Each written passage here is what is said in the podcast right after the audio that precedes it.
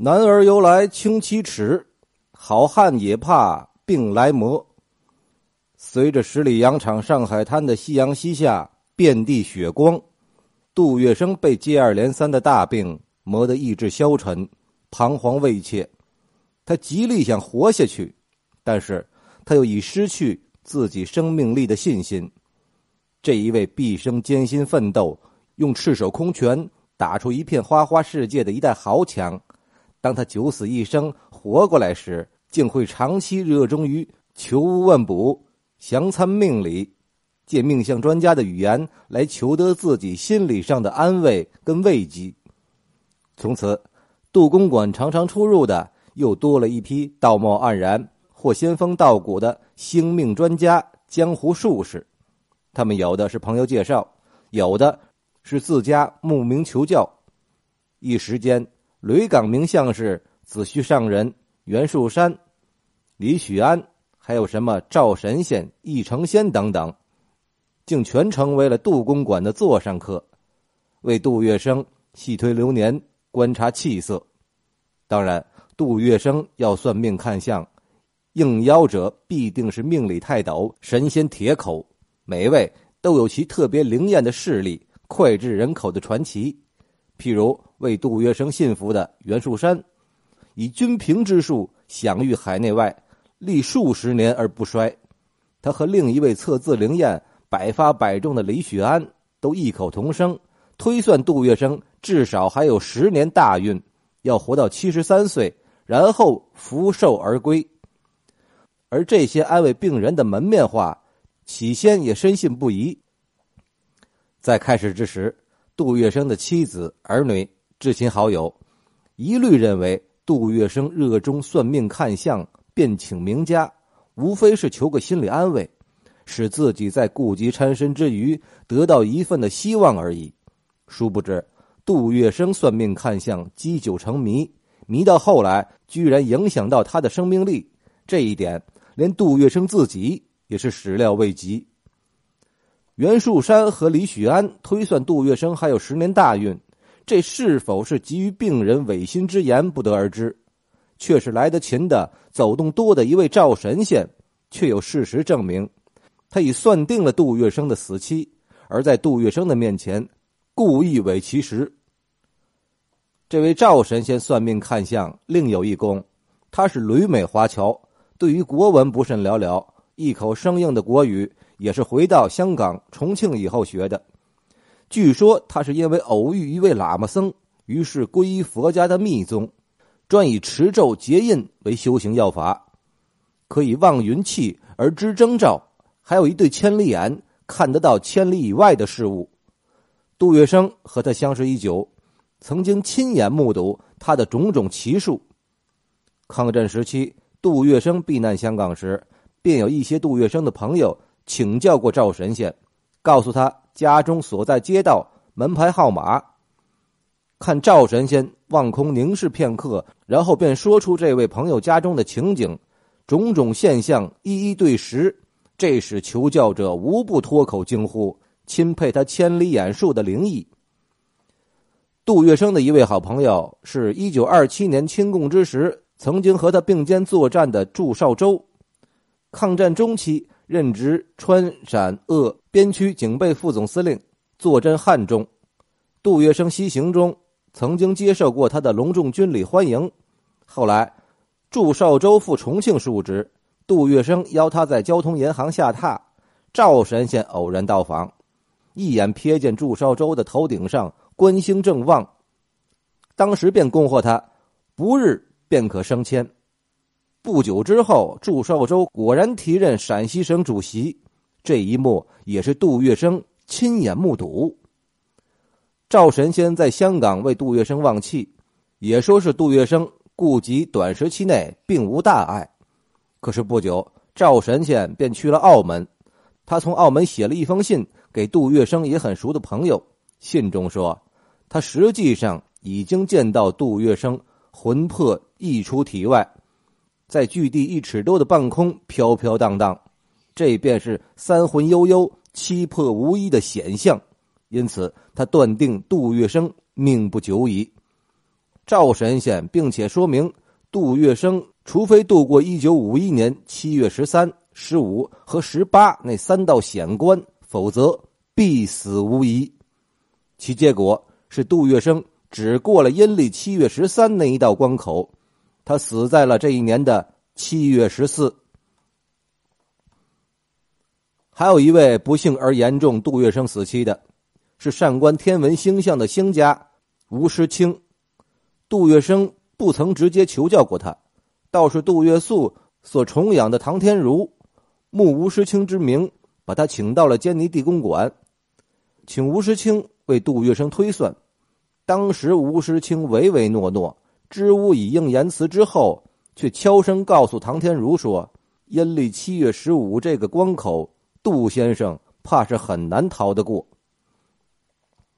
总而言之，常常出入杜门的星象专家神仙铁口，当着杜月笙的面，要么欣然算出他还有大运可走，或则病逝无碍，要么吞吞吐吐。从没有任何人知道杜月笙君问祸不问福的雅量，没有一个人对他坦言无隐、直言相告的。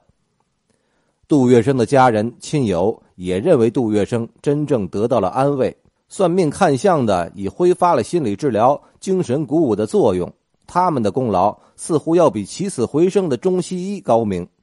然而，偏有一日，杜月笙当着众人，语音苍凉的说出了一段三十年前的往日，使听到的家人亲友过后一想，情不自禁为之悚然，心情。又开始沉重起来。杜月笙强颜欢笑的跟家人朋友说故事，他说：“大概是在一九二一年左右，他不曾出道，还是黄金荣左右的一位小兄弟。有一天，他陪黄老板逛城隍庙，走到九曲桥畔，遇见一个和尚，一把拖牢了黄金荣，硬要给他算个命。黄金荣当时无可奈何，报了自己的生辰八字。”和尚便给他推算流年，说以往之事到今日之境遇，居然谈言危重，太半不爽。然后和尚又说，黄金荣来日如何前途远大，如何名利双收，如何成为名噪天下的风云人物，又如何在花甲之年急流勇退，安富尊荣，寿登七仪而善终。一番恭维，把黄老板喜得搔耳挠腮。乐不可支，掏一块银洋塞在和尚手里，便就离去。殊不知那位和尚志不在此，收好了银洋，偏又一把拉住杜月笙。他眉开眼笑，阿谀讨好的说：“慢慢教，慢慢教。你这位小哥哥，我看你顾盼自如，神完气足，眼看着就有大运来到，一步登天。这位老板。”他伸手一指黄金荣，又道：“运道固然好，但是你将来的好处还要胜过这位老板不知道多少倍。来来来，把你的八字报给我听，让我来为你推算流年。说的不准，我不要你一文钱。”当时杜月笙听他把话一说完，又欣喜又欢喜，可他还是起了警觉，心想。自己是小伙计，老板终归是老板，命再好也不能好过老板几倍去。犒劳黄老板吃饭时期的杜月笙，早已将老板的性格、为人如何、胆量深浅几许摸了个一清二白、清清楚楚。因此，他不等黄老板勃然变色，立刻便故作怒容，嘘声恐吓，伸手一指算命和尚，开始便骂：“你别胡说八道！”你晓得我老板是什么人？敢拿我跟老板相比？黄金荣于是面有喜色，颇为满意，迈着八字步挺胸叠肚而去。杜月笙则亦步亦趋，貌至恭顺，却是隔了一夜，他心痒难搔，独自一个人上了一趟城隍庙，找到了那位算命和尚。他满脸陪笑，向他解释。昨日不得不出于一骂的道理，果然获得算命和尚理解。他于是定下心来为杜月笙细细参详。杜月笙在三十年后，有人感叹的说：“可惜我往后再也寻不着这位法师了。凭良心说，他算命算得真准，推断我往后的事，竟是没有一件不灵验的。杜月笙为什么要突如其来提起这件事，而且言下不胜其感慨？莫非是他听到算命专家美言太多，骤然想到了“君报喜不报忧”的道理？